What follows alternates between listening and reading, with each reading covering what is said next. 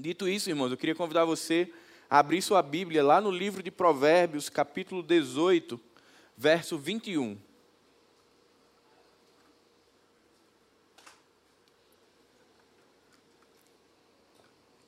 Provérbios 18, verso 21.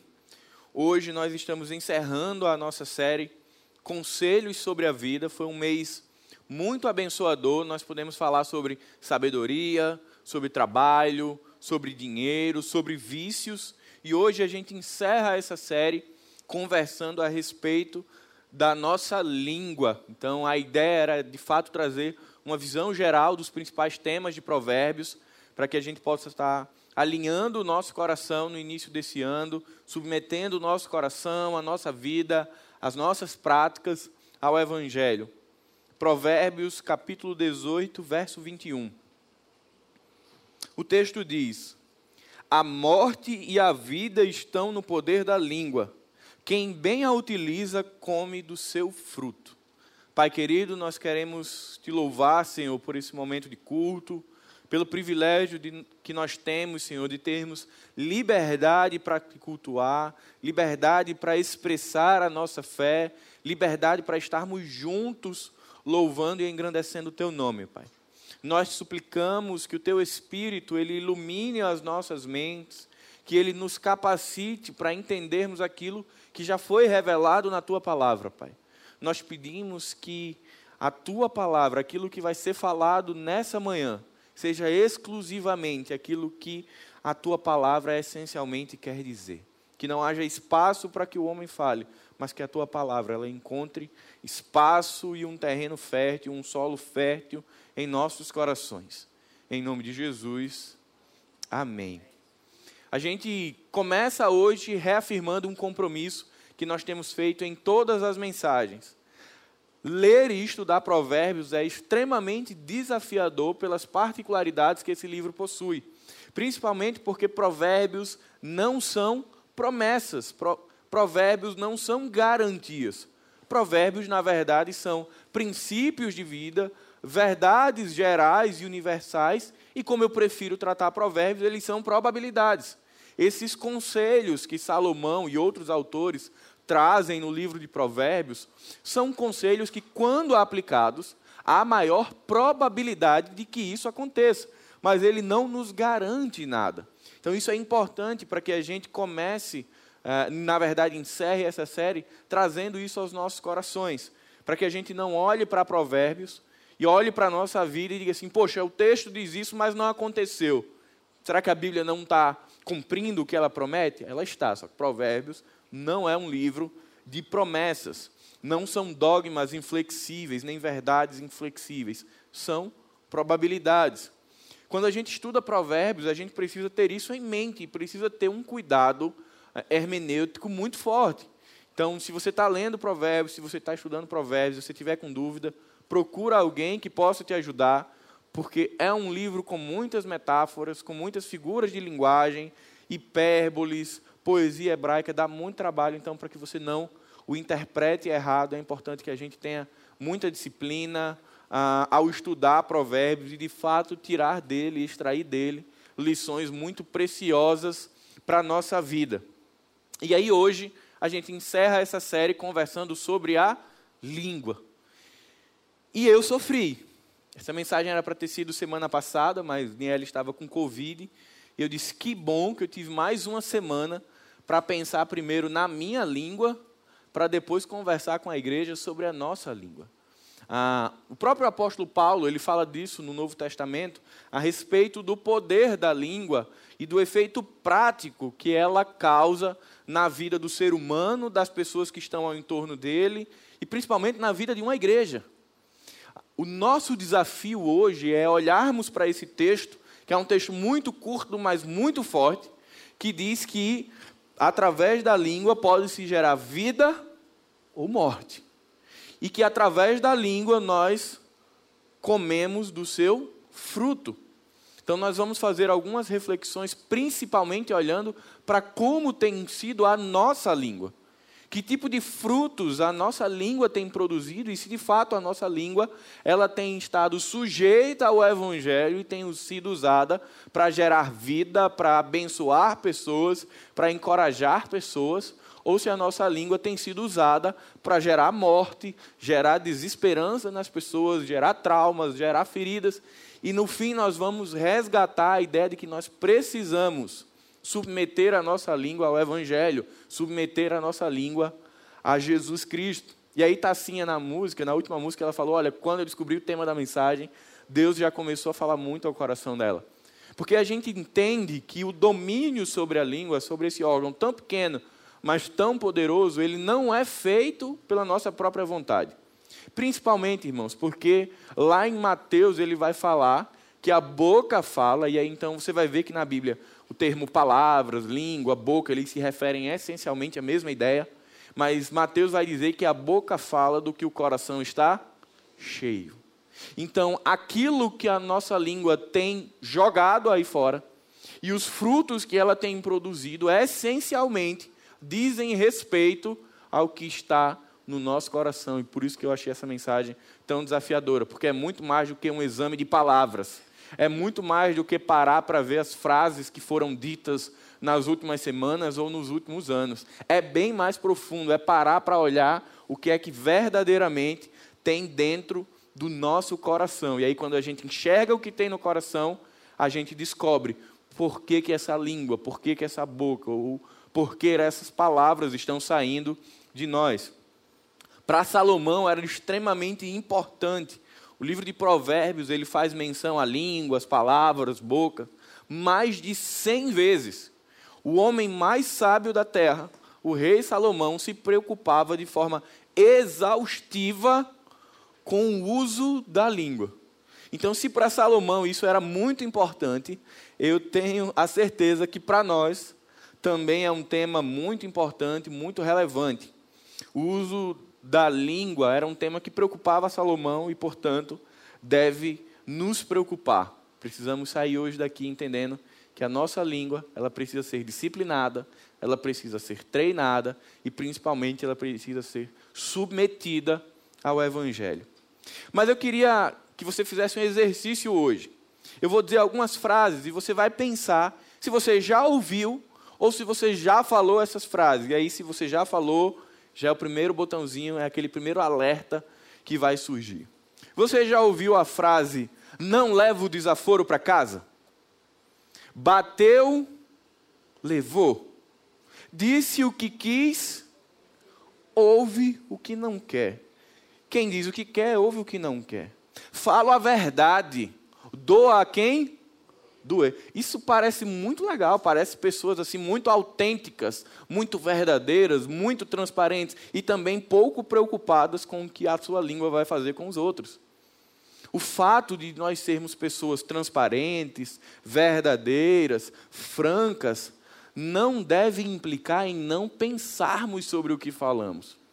E hoje, o instrumento de maior poder na sociedade é a língua é o que se fala. Guerras foram travadas, grandes massacres foram estabelecidos porque pessoas de línguas ardilosas convenceram outras pessoas a comprarem ideias e cometerem verdadeiras atrocidades no mundo. Assim como outras pessoas de línguas piedosas moveram nações a lutar contra questões muito profundas, como Martin Luther King nos Estados Unidos, como Nelson Mandela na África do Sul e como tantas outras pessoas, tantos outros personagens que têm usado o poder da língua de maneira piedosa para abençoar as pessoas por onde passam. Frases como essa, meus irmãos, dizem muito sobre o quão preocupado nós estamos com as pessoas e dizem muito sobre o que nós temos colhido de volta. Além de pastor, eu também trabalho enquanto psicólogo. E o elemento de trabalho do psicólogo são feridas. Quando não existe nenhuma psicopatologia, são feridas, são traumas. E, infelizmente, a grande, a esmagadora demanda que chega num consultório clínico são pessoas feridas. destruídas, e na grande maioria, esmagadora maioria das vezes, são pessoas que foram destruídas por palavras malditas e por palavras malditas. Por coisas que nunca deveriam ter sido ditas.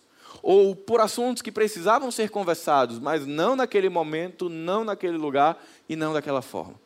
Então, pensar sobre a língua não é necessariamente a gente sair daqui com a, com a ideia de que, poxa, então eu não posso mais tratar as questões duras da vida, como exortar alguém ou como chamar alguém ao compromisso? Com muita diligência, com muita reflexão. A gente vai passar por vários textos de Provérbios onde Salomão ele dá algumas gotas de sabedoria de como usar essa língua. De como Salomão vai dizer, olha, há momentos em que o tolo se torna sábio porque ele refreou a língua e porque ele ficou calado. Ou seja, era tolo. Mas pelo fato dele não ter falado naquele momento, ele se tornou sábio, porque ali não era o momento. Então a gente vai ver essas gotas de sabedoria que vão ser tratadas por Salomão. Mas eu queria continuar é, estimulando você a pensar sobre o uso da sua língua. E eu sobre o uso da minha língua. Quando nós olhamos para as nossas vidas, será que nós podemos afirmar que nossa língua, que nossas palavras têm gerado vida e paz? A forma como eu e você temos vivido tem levado à produção de vida e paz. Pessoas têm visto a Cristo por meio do nosso falar. Nossas palavras têm refletido a glória, a graça, a misericórdia e o amor de Cristo. Nossas palavras têm auxiliado encorajado, impulsionado, impulsionado pessoas ou tem prejudicado, ferido ou machucado pessoas. Tenta fazer esse exercício de trás para frente. Os frutos daquilo que nós temos falado, quais têm sido? Esse fruto ele é externo, ele está no nosso trabalho, é um fruto que está na nossa faculdade, é um fruto que está na nossa família, mas é um fruto também que está dentro da nossa casa. Como é que está o ambiente, o termômetro do relacionamento nas nossas casas? Você que é pai, você que é mãe, como, como que os seus filhos reagem quando você diz, preciso conversar com você? Como é que sua esposa reage quando você diz que precisa ter uma conversa com ela? Como é que seu esposo reage quando você diz que te, quer ter uma conversa com ele? Infelizmente, muitas pessoas, quando falam assim, precisamos conversar, eu já escutei. Eu prefiro uma surra, eu prefiro apanhar do que conversar com alguém. Porque algumas pessoas usam de uma maneira tão inapropriada a língua que machucam mais do que quando tem uma discórdia física. Infelizmente, isso é uma realidade. Eu queria que você abrisse Mateus 12, 34.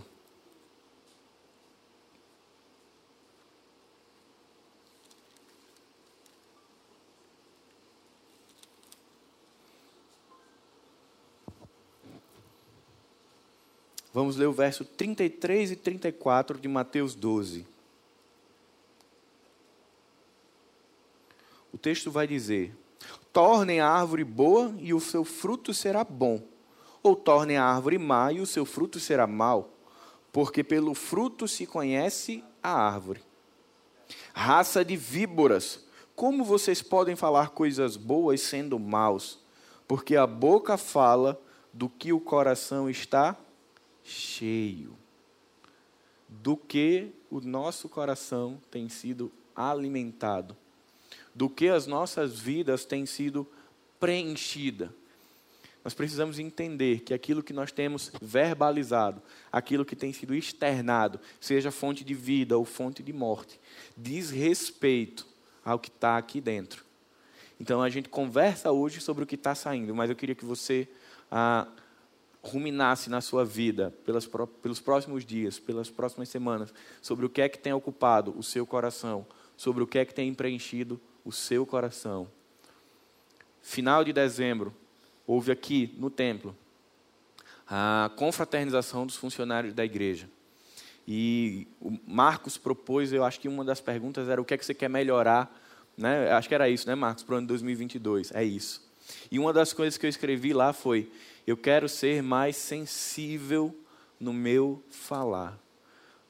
Porque muitas vezes eu sou muito duro com a minha língua. Não é fácil.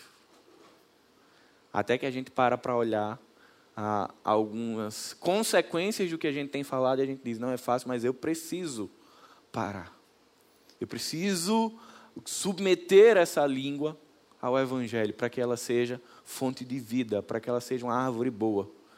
Não vale a pena se abraçar a essas verdades universais que dizem: seja franco, seja verdadeiro, fale o que vier à cabeça.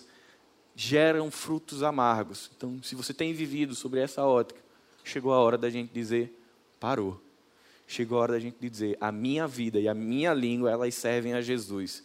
E elas são instrumento de bênção. Na minha casa, na minha família, com a minha esposa, com o meu esposo, com os meus filhos, com os meus pais e por onde quer que eu andar, que a minha língua ela possa demonstrar, evidenciar Jesus. Porque tem muita gente, meus irmãos, que antes dela chegar, a língua chega primeiro. Tem muita gente que você fica sabendo uma semana antes que ela vai aparecer em um local, é porque a língua dela já chegou primeiro do que ela. A gente chama isso de reputação. Fulano vai vir aqui, pronto, se prepara, porque vai reclamar de tudo, porque não está satisfeito com nada, porque nunca sai uma palavra de encorajamento, nunca sai uma palavra de esperança. Eu não quero isso para a minha vida. Eu quero que a minha língua, e eu desejo que a sua língua, seja instrumento de bênção por onde quer que você passar. João Calvino, ele dizia: a língua ela existe para revelar os nossos corações. Porque por mais que a gente tente, em alguns momentos, dar uma maquiada na língua, a vida não permite que a gente esconda ou que a gente maqueie ela por muito tempo. Dia após dia, ela revela o que de fato tem no nosso coração. Mas a ideia principal de Salomão era ensinar uma verdade geral. Era ensinar que nossa língua e nossas palavras devem ser fonte de vida trazendo luz na escuridão para aqueles que nos rodeiam. Provérbios 6, 16 a 19. Queria que você também abrisse sua Bíblia lá em Provérbios 6, dos versos 16 a 19. Salomão está fazendo algumas advertências sobre a maldade do ser humano.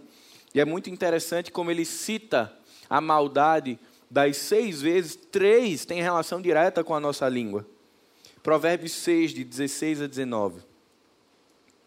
O texto diz: Seis coisas o Senhor Deus odeia, e uma sétima a sua alma detesta: olhos cheios de orgulho, orgulho, língua mentirosa, mãos que derramam sangue inocente, coração que que faz planos perversos, pés que se apressam em fazer o mal testemunha falsa que profere mentiras e o que semeia discórdia entre irmãos. De seis coisas que Salomão lixa, três têm relação direta com a língua, ou seja, na perspectiva de Salomão, de 100% da maldade do homem, 50% vai estar sendo expressa diretamente pela nossa língua. Será que é coincidência que Tiago fale no Novo Testamento que nós sejamos rápidos no ouvir e tardios no falar? Não é coincidência. Esse ensino ele estava enraizado. Porque muitas vezes nós perdemos corações ou de outras pessoas ou nós pelo que nós falamos. Por isso que Tiago, lá no Novo Testamento, ele diz: olha, ouve muito, fala pouco. Provérbios, Provérbios 17 vai falar que o tolo se torna sensato quando ele se cala. Então, tem situações que o melhor a se fazer, se a gente não tem uma palavra de vida, se a gente não tem uma palavra de bênção, é fazer o quê? Calado. Você abençoa em ficar ali em silêncio. Então, eu tenho dito isso para o meu coração. Aprende, Paulo, a ficar calado. Eu tenho brincado com o Niel desde o ano passado, que eu, tá, eu preguei no, no meu guarda-roupa algumas coisas que eu preciso ter cuidado. E eu tenho dito para ela, eu fico repetindo isso na minha cabeça. Fazer mais, falar menos. Fazer mais, falar menos. Ela brinca, ela diz assim: olha, o pior castigo quando a gente tiver um filho vai ser se você disser assim, filho, venha conversar, porque você vai tratar um assunto, você passa duas horas. Outra forma seria mais simples. E eu tenho falado isso para o meu coração: faça mais, fale menos, faça mais, fale menos. Porque por muito tempo eu falava mais e fazia menos. Mas eu tenho entendido que chegou a hora de parar e inverter esse jogo. E eu queria, com, queria levar vocês hoje há duas grandes lições que Deus falou no meu coração durante essa mensagem. São duas lições simples, mas muito profundas para as nossas vidas. A primeira lição é que as palavras penetram o nosso coração. Elas penetram os nossos pensamentos, elas penetram os nossos sentimentos e elas alteram os nossos comportamentos. As coisas mais importantes da sua vida, elas saíram da sua boca. Se você já casou, uma das frases mais importantes que você já disse foi sim. Eu quero casar. Foi o dia que você pediu em casamento. Se você já perdoou alguém, uma das melhores frases que você já disse foi olhar para alguém e dizer: Eu te perdoo. E lançar fora o fardo do rancor. Se você é pai, se você é mãe, talvez uma das coisas mais prazerosas que você diz é quando seu filho está saindo, você diz: Filho, Deus te abençoe, Deus seja contigo. Eu lembro quando eu estava em casa, meus pais diziam isso, quando eu estava saindo de casa. Por outro lado, essa mesma boca que profere vida, paz, esperança, é a mesma que diz frases que nunca deveriam ser ditas, como eu te odeio, eu não queria você na minha casa, eu me arrependo de estar com você, você não vale nada e tantas outras coisas que essencialmente em momentos de estresse são ditas. Como pode, né? Um mesmo instrumento dar vida e matar ao mesmo tempo. Nós somos responsáveis por tudo aquilo que sai da nossa boca. Memórias afetivas são criadas a partir de palavras, sejam boas memórias ou más memórias. Pensamentos, eles são forjados por aquilo que as pessoas vão dizendo, por aquilo que vai sendo incutido Muitas famílias, elas infelizmente, elas crescem e desenvolvem com um DNA de geração por geração, onde cada um fere o outro. Quer ver como isso é uma verdade? Como no senso comum se faz uma crítica ao Natal, dizendo, não, no Natal é perfeito, porque todo mundo ali fala coisas boas, né? Deus te abençoe, que você tenha. Mas e o resto do ano? Eu, eu não estou querendo falar do Natal, eu estou querendo falar das línguas. Parece que a língua ela só é utilizada para o bem na, em momentos circunstanciais do ano. Mas nós devemos submeter a língua o tempo inteiro. A nossa língua precisa ter um propósito de edificar pessoas o tempo inteiro.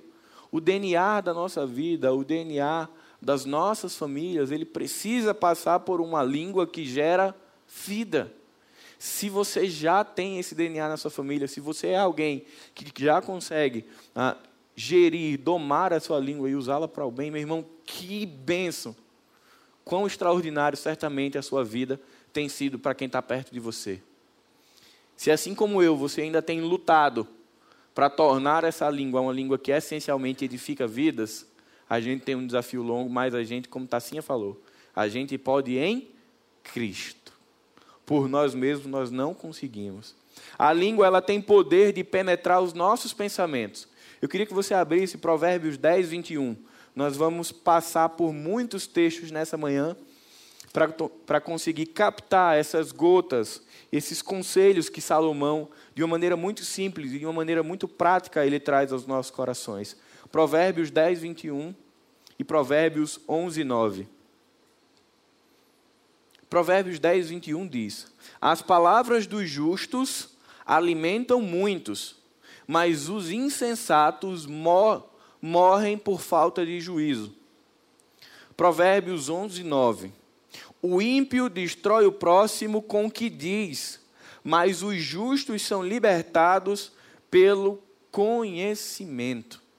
A ideia de Salomão é falar do poder das palavras como algo extremamente penetrante na mente das pessoas. Você certamente ouviu já ouviu o provérbio secular que diz assim: palavras ditas não voltam mais. Aquilo é registrado por quem ouve. Talvez até a gente esqueça de algumas coisas que nós dizemos, sejam elas abençoadoras ou não, mas quem as ouve, as registra. E quando esse registro ele é abençoador, isso é fantástico. Mas quando é um registro que machucou, que feriu aquela pessoa, vai causar tanto desdobramento na vida dela que a gente não faz ideia. Quantas pessoas não se fecham para relacionamentos por feridas que foram causadas por palavras que ouviram? Quantas pessoas não se fecham para a igreja por palavras que ouviram? Quantas pessoas não mudam a sua perspectiva por palavras que foram ditas? O evangelho, ele é transmitido por palavras. Obviamente que não apenas por palavras. E isso é testificado com a nossa vida. Se você voltar lá em Gênesis, não precisa abrir. O poder criador do Senhor é pelo poder da palavra. Ela penetra as nossas mentes e elas constroem aquilo que pensamos. O que é que tem penetrado as nossas mentes? E o que é que nós temos lançado sobre a mente de outras pessoas? Será que a gente vive um contexto de tanto egoísmo, de tanto materialismo, de tanto individualismo, porque isso aconteceu de uma forma inexplicável? Não. Existe uma cosmovisão sendo alimentada no coração e nas mentes das pessoas que vem construindo essa sociedade. Nós temos, enquanto igreja, um papel espiritual e um papel social de lançar sobre essas mentes, de penetrar essas mentes com o evangelho de Jesus Cristo. Aquilo que nós estamos falando está contribuindo para o que a sociedade está criando, para o que a sociedade está vivendo. A palavra, ela forma e transforma o tempo inteiro. Ela forma e transforma a nós e ela forma e transforma o outro. Será que aquilo que nós temos falado, a nossa língua, tem penetrado o pensamento das pessoas para torná-las semelhantes a Jesus? Esse precisa ser um propósito da nossa língua, de penetrar a, as mentes para gerar vida. Talvez uma das pessoas de maior penetração em mentes chama-se Adolf Hitler. Penetrou mentes de pessoas para causar uma das maiores tragédias da história humana. Hitler usou palavras ele convenceu, ele conseguiu plantar sementes nos pensamentos das pessoas. E esse pensamento, ele revela agora a segunda esfera de penetração da língua, os sentimentos. A partir do que Hitler penetrou na mente daquelas pessoas, falando sobre uma sociedade alemã higienista, pura, fez com que aquelas mentes gerassem sentimentos de aversão e de contrariedade sobre os judeus. Aquelas pessoas não acordaram odiando os judeus. Elas não foram dormir amando e de repente disseram: Nós queremos agora exterminar as pessoas. Elas foram inculcadas com palavras. E isso transformou o coração delas. Mas aí você pega um exemplo contrário. Nelson Mandela, no povo da África do Sul, injetando palavras de edificação, palavras de vida naquela sociedade para trazer o valor do povo negro. E ele é responsável por uma das maiores revoluções políticas na África do Sul, porque aquilo que ele plantou essencialmente, primeiro, na mente, repercutiu no quê? No sentimento do povo. Martin Luther King nos Estados Unidos, a mesma coisa de Nelson Mandela. Perceba, são plantações. É a lei da semeadura. Isso vai sendo plantado na mente e vai repercutindo depois no coração, no que se sente. E aí eu queria que você abrisse Provérbios 12, 18.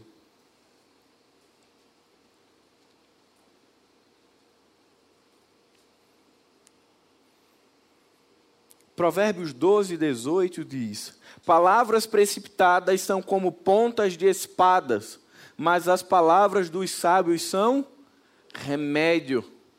Tiago, seja rápido no ouvir, tardio no falar.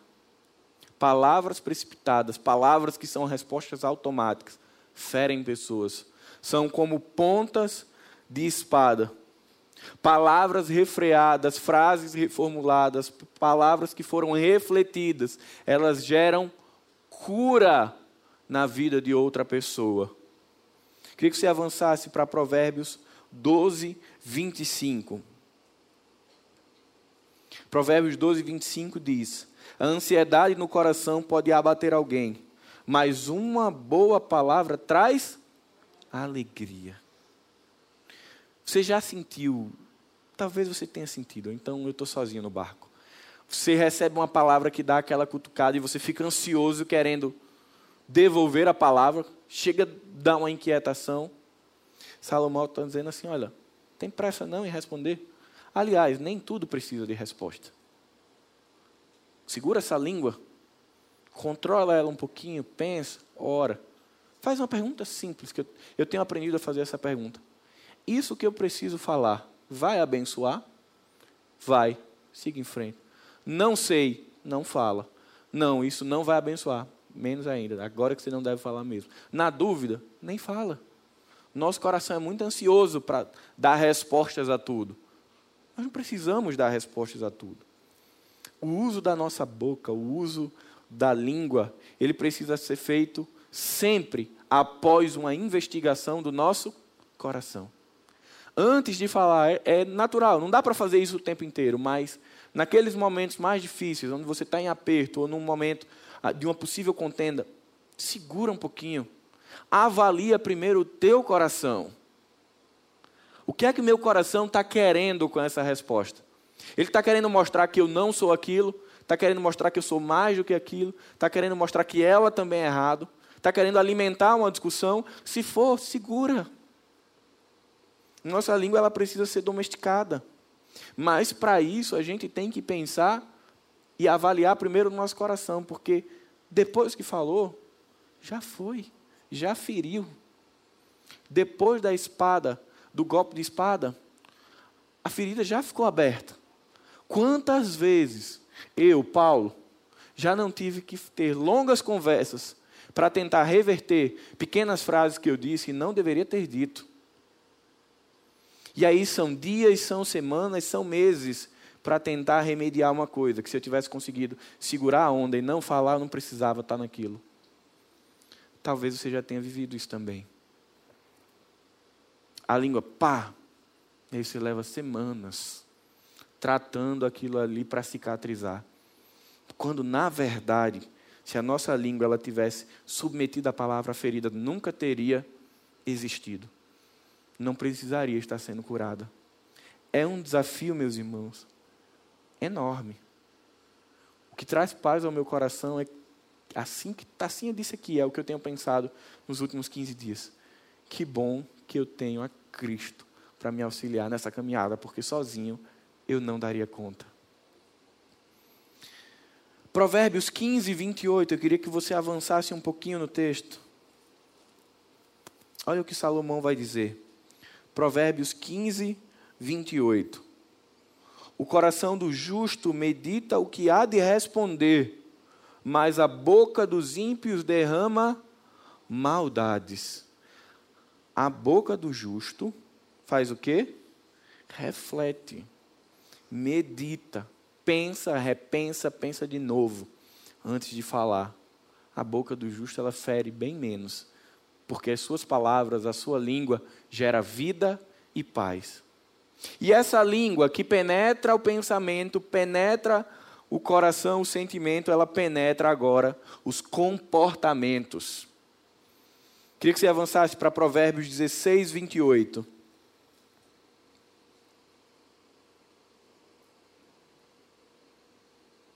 O texto diz: O perverso semeia discórdias, e o difamador separa os maiores amigos. Provérbios 12, 14 também diz: Cada um se farta de bem pelo fruto daquilo que diz, e o que suas mãos fizerem, isso receberá de volta. O segundo estágio, ou na verdade o terceiro estágio de penetração da nossa língua, são os comportamentos. Se você penetrou o coração de alguém e penetrou os sentimentos de alguém, por tabela, por consequência natural, você vai alterar comportamentos. Brigas, choques, discussões são feitas porque primeiro elas acontecem aqui. Aquela discussão que às vezes acontece na família, que acontece no trânsito, que acontece no trabalho, ela primeiro aconteceu aqui.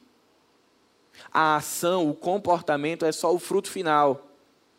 E muitas vezes a gente fica assim, eu não posso mais ter esse comportamento. Mas a gente se preocupa com a folhagem e não trata a raiz. É, querer se preocupar essencialmente com comportamento é pouco produtivo, irmãos. Porque é como uma árvore que você poda e a folhagem cresce de novo, e você poda e cresce de novo.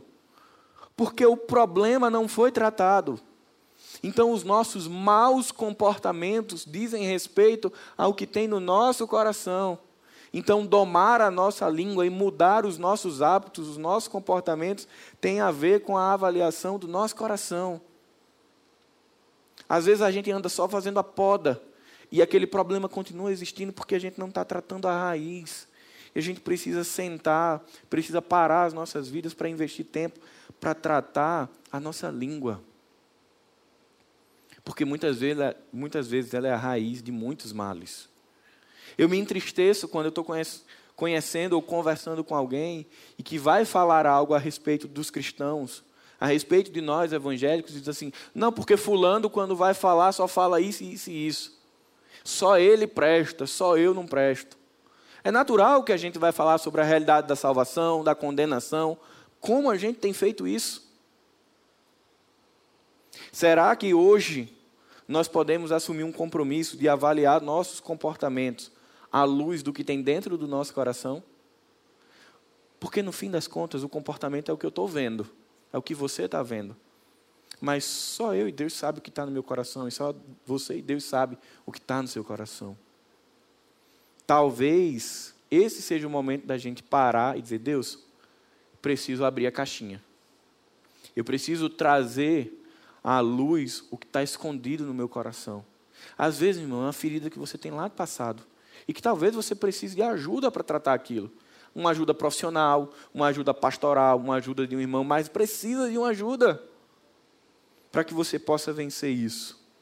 Certamente que o melhor exercício para domar a língua é alimentá-la corretamente. E aí entenda, alimentar a língua é alimentar o coração. Como tem sido a nossa alimentação? Antes do culto, Escutei Débora falando ali, né? Ela nem, nem sabe o que eu escutei ela falando. Mas ela estava falando que na pandemia ela tem mudado os hábitos alimentares, não foi, Débora?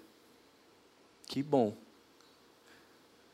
Mudar hábitos alimentares traz consequências práticas na qualidade de vida dela. Como está a qualidade de vida a partir do nosso alimento espiritual? Nós temos sido alimentados pela palavra, pelo discipulado, pelo louvor, pela meditação, pela contemplação. As disciplinas espirituais fazem parte da nossa vida. Meu irmão, o Evangelho não é mágica. Por mais que a gente queira e a gente tenha a predisposição de espiritualizar muita coisa na nossa vida, grande parte da vida do cristão é disciplina. Disciplina com Deus. Não dá para passar a semana offline no Evangelho e apertar o botão na sexta, de sexta-noite a domingo, e achar que frutos do Espírito vão acontecer. Isso precisa ser cultivado todos os dias. Não adianta a gente sair daqui com a perspectiva de que eu vou mudar, eu vou assumir um compromisso, minha língua agora vai ser usada para abençoar, para gerar vida, para levar esperança, se o meu coração não estiver sendo constantemente alimentado por isso. Muitas vezes a gente está ali sendo alimentado só pela produção que leva ao contrário, por discursos de ódios, de ódio. Como que a nossa língua não vai repetir esse modelo? Às vezes a gente precisa mexer na rotina mesmo. Cara, essa pessoa aqui eu não vou ouvir mais. Eu vou botar tempo no meu Instagram, eu vou botar tempo nisso, porque se a gente não tomar ações práticas, a gente não vai ah, crescer no domínio da língua, porque falar sobre língua é falar sobre algo muito prático. Não é um conceito. A Bíblia não trata a língua como um conceito teológico que precisa ser aprendido. A Bíblia trata a língua na narrativa da redenção como uma prática que precisa ser ajustada. Então, se a gente não mexer na nossa vida prática, nada vai mudar não vai ser a mensagem de hoje enquanto informação que vai gerar transformação. Vai ser pegar essa mensagem e transformá-la, traduzi-la em uma aplicação prática. Aí sim a gente olha para o futuro e diz: caramba, eu posso melhorar. Minha língua agora está sujeita a Cristo. Bênção. Segunda lição: as palavras produzem frutos. O pensamento, ele antecede as ações como os relâmpagos antecedem os trovões. Madre Teresa de Calcutá, ela falava: "Palavras que não transmitem a luz de Cristo aumentam a escuridão". Olha como é forte a afirmação de Madre Teresa. Palavras que não transmitem a luz de Cristo, elas aumentam a escuridão. Eu concordo com ela.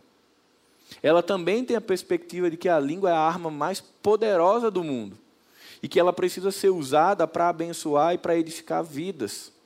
E aí a gente deve perguntar constantemente ao nosso coração: que frutos nossa língua ela tem produzido? Ela tem abençoado ou ela tem amaldiçoado pessoas? Ela tem gerado um, relações harmoniosas, cordiosas, respeitosas por onde eu passo? Ou ela tem gerado sempre problemas, confusões e contendas? E o pior, as pessoas que têm uma língua ah, que gera morte, elas muitas vezes estão tão embriagadas no veneno dessa língua que elas não percebem isso. O que é o mais triste. Por onde elas passam, o rastro de morte fica, mas elas não percebem, porque é sempre o outro. É sempre o outro que falou alguma coisa e aí eu tinha que responder. Porque, enfim, eu não levo desaforo para casa. Porque o ego está muito inflado e diz: eu não passo embaixo para ninguém. Eu não olho de baixo para cima. Meu irmão, não permita que isso penetre o seu pensamento. Permita que a palavra do Senhor penetre o seu casamento. Existem dois grandes frutos que a nossa língua pode gerar. São frutos abençoadores ou frutos amaldiçoadores. Não acredite que existe meio termo. Não existem palavras que se perdem no tempo e que não causam impactos. Todas causam. Em maior escala ou em menor escala, mas causam. Ou elas geram vida, ou elas geram morte. Salomão, em mais de 100 vezes que ele trata o tema em Provérbios, ele não traz nenhuma probabilidade de palavras que não geram impacto. Nós somos desafiados a ter em nossas bocas palavras piedosas que promovam restauração, que promovam cura, que promovam transformações de vida. Palavras criativas criam, palavras de amor auxiliam, palavras de encorajamento apoiam, palavras de alívio geram esperança, palavras de amor geram cura. Pensa agora na tua, na tua cabeça, olha um pouquinho para o rastro. O que é que tem no rastro de onde eu e você temos passado? O que é que está ficando de legado? Cura? Transformação? Esperança, amor, misericórdia, alívio? Ou a gente está deixando um rastro diferente? Se você é casado, isso é ainda mais importante. A pandemia ela serviu para colocar luz sobre muitos relacionamentos e muitos casamentos que por uma rotina frenética não se percebia os problemas, mas quando botou dentro de casa e parou, foi uma efusão de problemas. E aí é a parte que o ministério pastoral, às vezes, sofre muito, porque a gente fica sabendo. E, na maioria das vezes, são disputas de palavras. É um marido que não consegue olhar para a esposa e dizer que a ama. Apesar de. É uma esposa que não consegue olhar para o marido e dizer eu amo. Apesar de. São sempre palavras de cobrança, de cobrança, de cobrança, de cobrança. Você não faz isso, você deixa de fazer aquilo, você faz aquilo errado. E isso vai alicerçando essa relação. E aí hoje, pelo poder das palavras malditas, o número de divórcios nos casamentos cristãos se equiparou ao número de divórcios nos casamentos que não têm Cristo como alicerce. Isso é incompreensível. Mas isso acontece porque muitas vezes no casamento a gente não está preocupado em lançar palavras de bênção. A gente vai para a inauguração de um empreendimento. O que é que tem lá quando é um empreendimento de cristão? Tem um culto de ação de graças, tem uma palavra de bênção, né? A gente visita alguém, a gente ora com eles, alguém visita a nossa casa, nós oramos com eles. Mas por que, que isso não faz a prática do dia? De sair para sua esposa que está saindo para trabalhar, dizer: Amor, Deus te abençoe, que Ele cuide de você. Sei que você está com medo porque você acha que não vai dar conta, mas olha, eu estou contigo.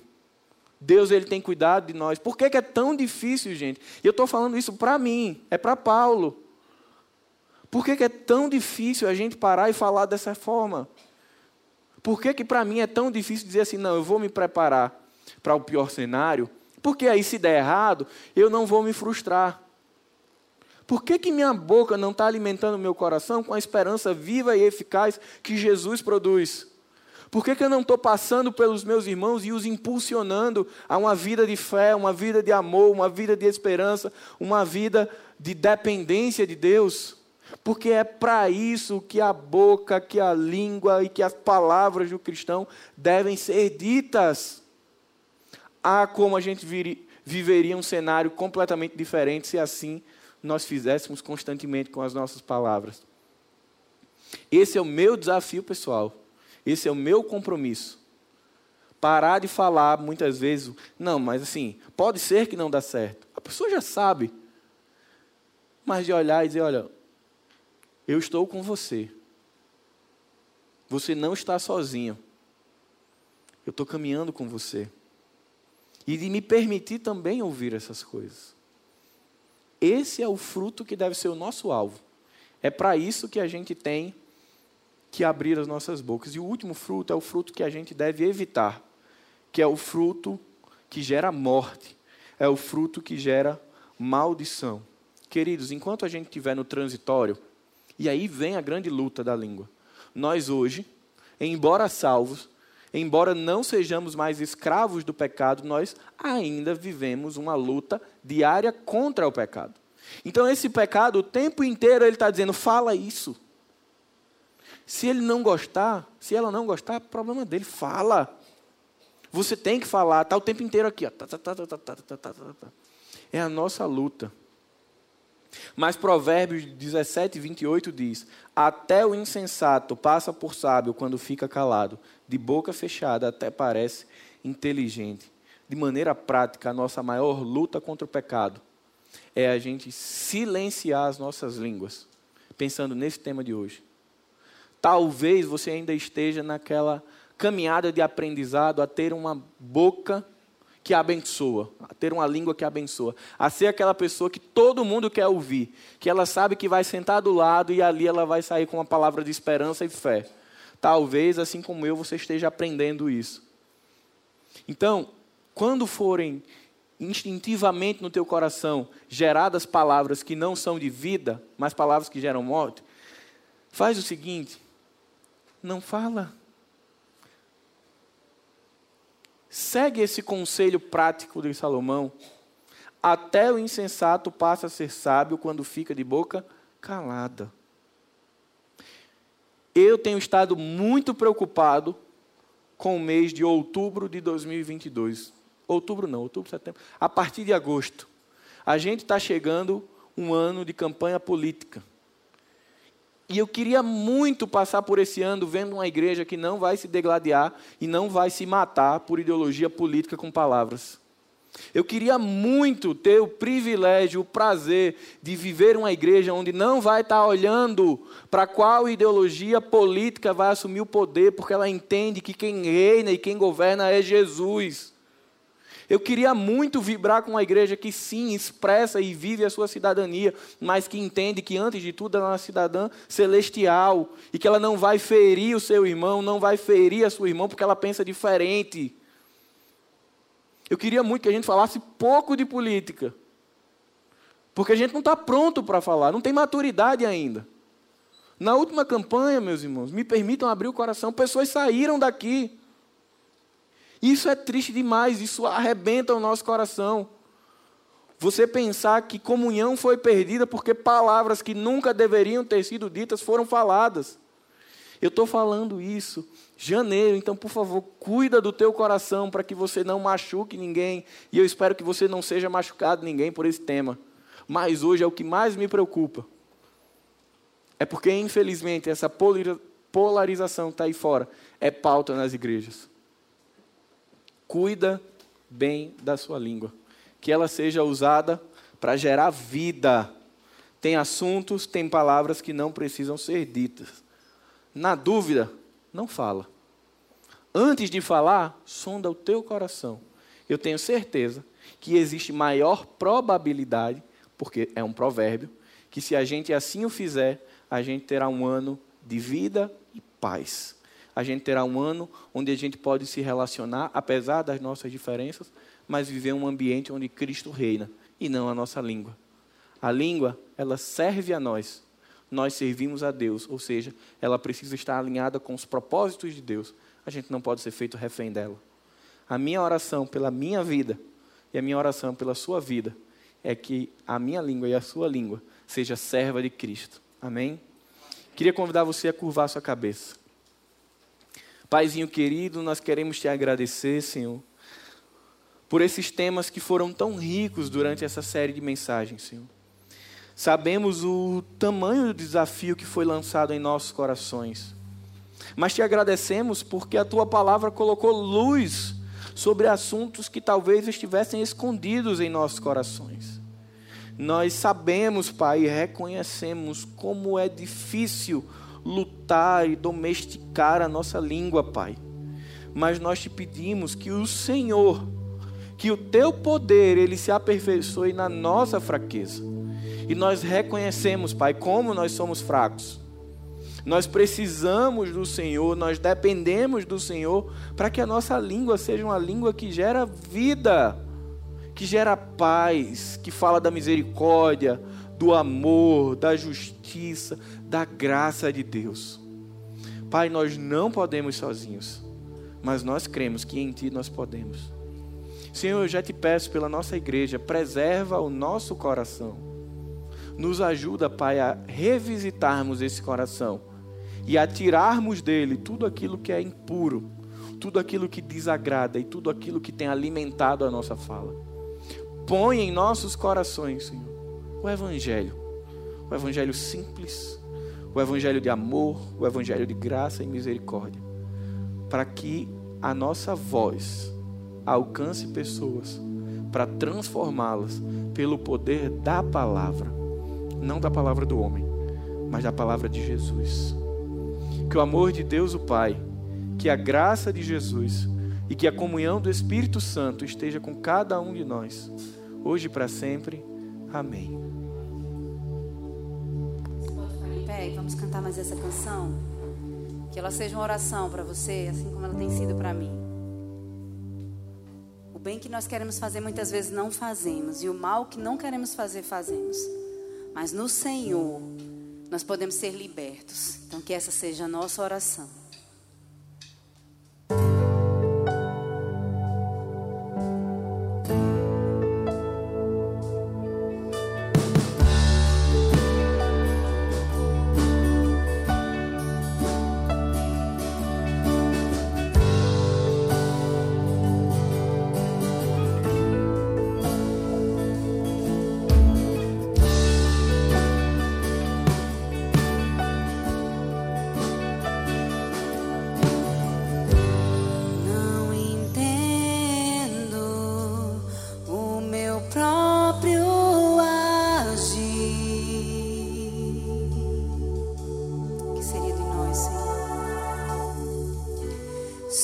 Apenas o pecado.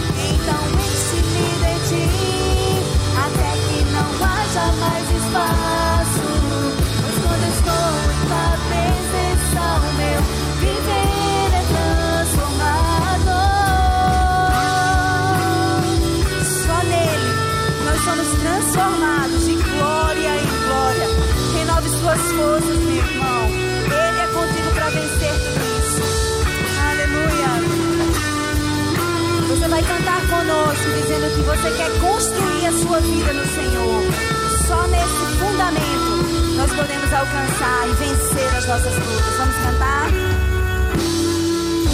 Eu vou construir. Diga isso com fé. Sua vida está firmada no Senhor. Nele nós podemos. Amém.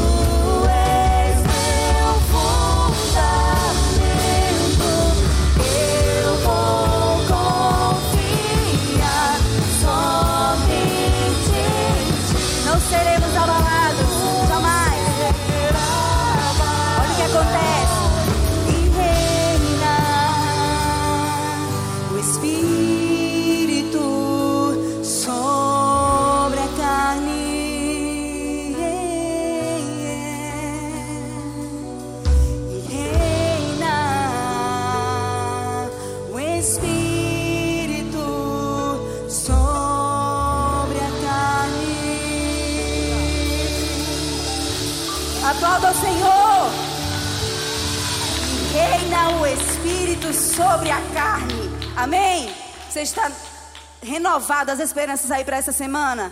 O nosso espírito está renovado sobre a nossa carne. Nós podemos no Senhor. Aleluia. Glória a Deus. Vamos em paz, irmãos. Boa semana.